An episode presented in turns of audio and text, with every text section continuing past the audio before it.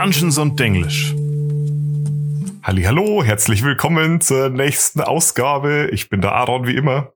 Und ich bin die Marie, auch wie immer. Genau, aber wir dachten, wir sagen jetzt mal wieder, wie wir heißen, falls ihr es vergessen habt. Die Frau. Hallo, mein die Name Frau. ist die Frau. Ich finde es übrigens richtig schön, nochmal so als ne, an die letzte Folge angehakt, wie viele uns geschrieben haben, dass wir nichts ändern sollen und dass alles so passt und dass wir uns das nicht zu Herzen nehmen sollen. Keine Sorge, wenn man nicht mal meinen Namen weiß, nehme ich mir das auch nicht zu Herzen. Aber trotzdem nochmal Dankeschön. Ja, also ich nehme mir Kritik schon immer sehr zu Herzen. Ich mir auch, aber dafür muss man meinen Namen wissen und mich nicht die Frau nennen. Es sollte halt so halbwegs konstruktiv sein. Genau. Gut, aber worum geht's denn heute? Marie überrascht mich mit dem Thema.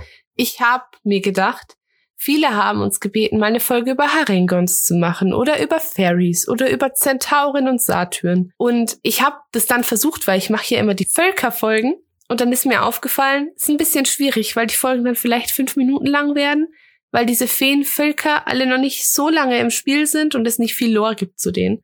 Und deswegen kam ich auf die Idee, ich mache heute eine Folge über Fey. Feenwesen allgemein. Feenwesen allgemein, woher sie stammen und so. Bisschen zusammengefasst. Vorab gesagt, der Podcast heißt Dungeons und Denglisch und ich nehme das Denglisch sehr wörtlich. Es kann sein, dass ich das öfteren Face sagt. Face ist nicht wirklich Englisch, aber That's my way to go.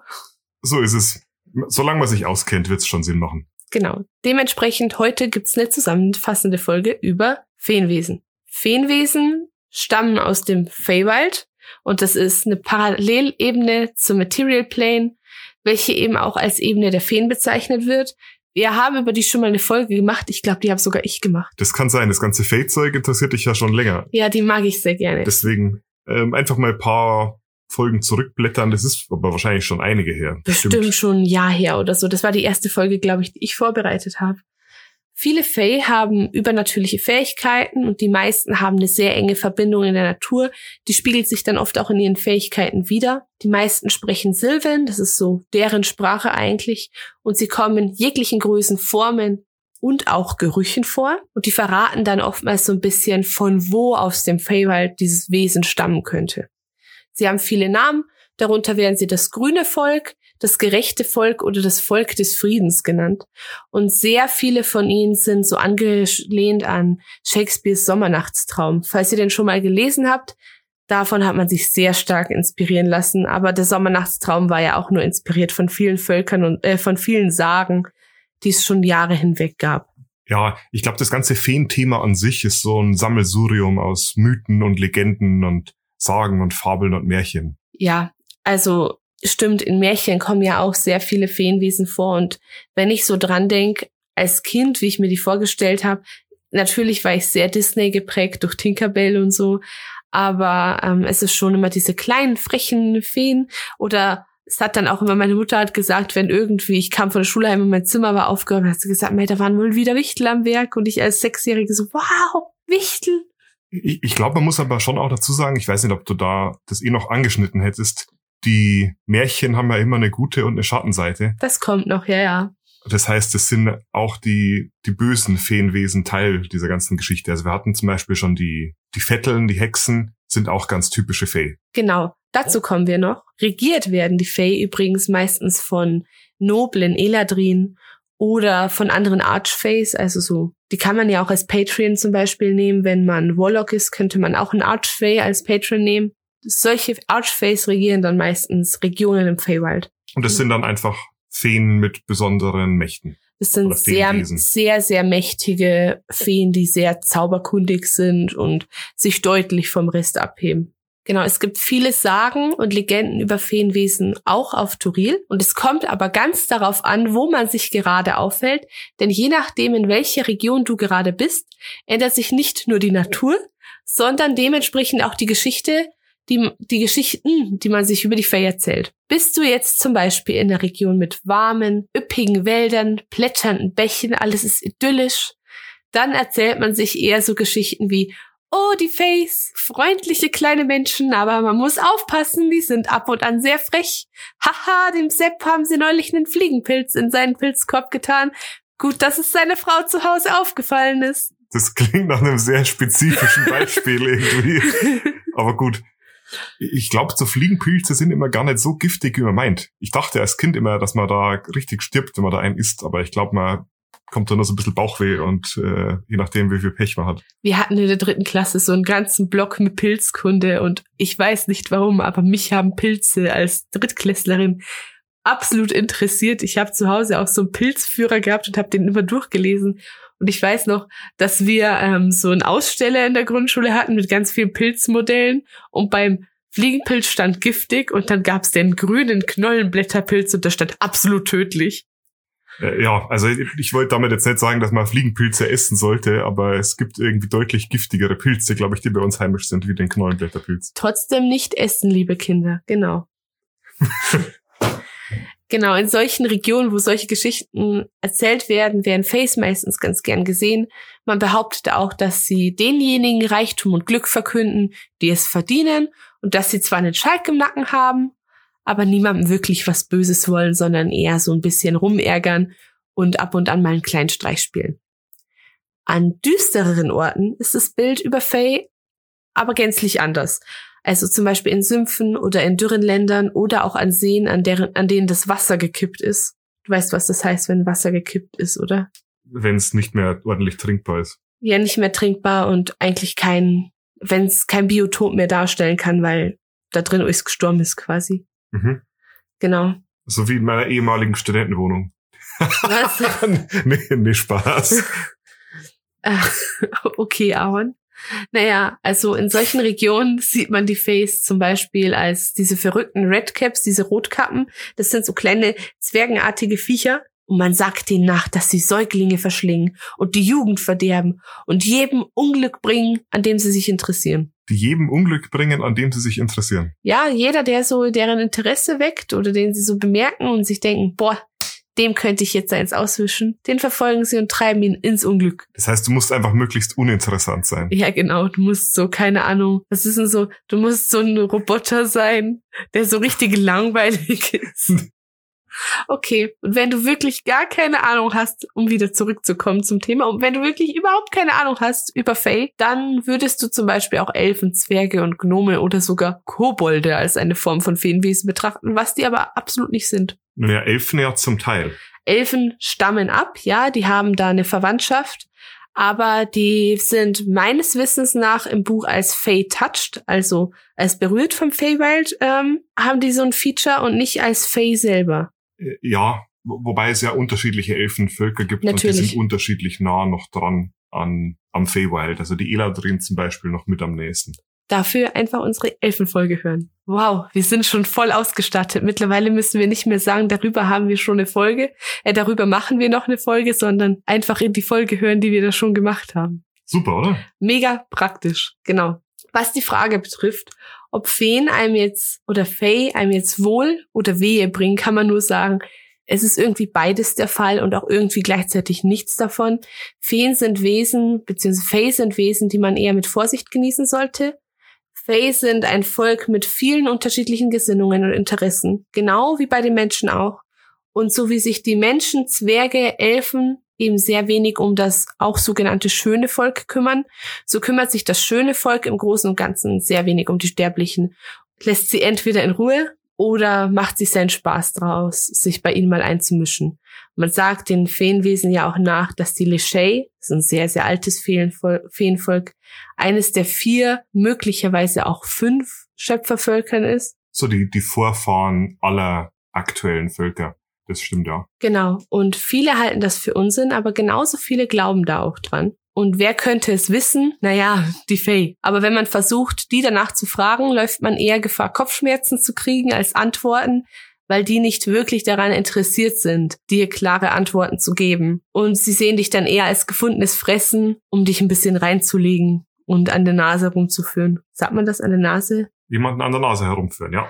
Okay, gut. Es gibt ein paar Theorien, wie immer in so Sagen und Legenden der Fall ist, wie man sich von Fey schützen kann. Man soll Rot tragen oder die Kleidung auf links anziehen. Man soll Eisen bei sich tragen oder sich in der Nähe von fließendem Wasser aufhalten. Und viele Bewohner der Material Plane denken halt, dass sie so Fey abwenden können oder von sich fernhalten können. Weil, wie gesagt, es gibt ja nicht nur die positiven, sondern auch die negativen Fee, die einem durchaus Unglück bringen. Und weil es so viele verschiedene Feenarten gibt, habe ich mal geschaut, welche Verbindungen zwischen ihnen zu erkennen sind und zwar Verbindungen unabhängig davon, beziehungsweise abgesehen davon, dass sie alle in der Feenwildnis beheimatet sind. Und zwischen bestimmten kleineren Gruppen können man, kann man einige Gemeinsamkeiten ziehen und sie sozusagen klassifizieren. Und ich habe das mal ein bisschen versucht. Mhm. Also, einige Feenwesen sind stark an bestimmte natürliche Orte wie Gewässer, Sehenswürdigkeiten oder andere geografischen Merkmale vertreten oder eben mit diesen eng verbunden. Und dazu gehören dann zum Beispiel Triaden, Hamadryaden, Nymphen, Najaden, Nereiden, Oreaden oder Fossigrim. Alles, was so ein bisschen griechisch klingt quasi. Genau, alles, was so nach Wasser klingt für mich. Nach Wasser? Ja, Dryade klingt für mich schon nach Wasser. Ich weiß schon, was du meinst. Alles, was so ein bisschen griechisch klingt, Strich drunter gemacht. Bei manchen Face glaubt man, dass sie aus Emotionen geboren, geboren wurden, die Besucher während ihres Aufenthalts in der Feenwildnis empfunden haben und die sich durch die seltsame Energie dieser Ebene eben manifestiert haben. Und zu dieser Gruppe gehören zum Beispiel auch diese Redcaps, also die Rotklappen, Meanlocks oder Boggles. Meanlocks sind diese insektenartigen Viecher. Ähm, die Redcaps habe ich vorher schon erwähnt und das sind die, dem nach diese kleinen Zwergenartigen mit den roten Kappen, denen man nachsagt, dass sie Säuglinge fressen. Mhm, mh. Und Boggles, Boggles weiß ich, habe ich gerade vergessen. Wie sehen die nochmal aus? Boggles sind so hässliche, kleine, schwarze Gnomenmonster. Oder schwarz-blau-lila, glaube ich. Mhm. Dann gibt's noch eine andere Gruppe, die definitiv einer Kategorie zusammengefasst werden, zusammengefasst werden kann, und zwar sehr einfach, nämlich die Hexen, beziehungsweise die Hacks oder die Vetteln. Genau, also ich sage auch am liebsten Hexen. Die offizielle deutsche Bezeichnung ist Vetteln, weil man Hexen halt mit weiblichen Magierinnen verwechseln kann. Mei. Genau, das sind dann die Seefetteln, die Grünfetteln, die Anisfetteln und die Börfetteln. Das sind alles Feenwesen. Es gibt dann auch noch die Nachtfetteln, beziehungsweise die Nighthags.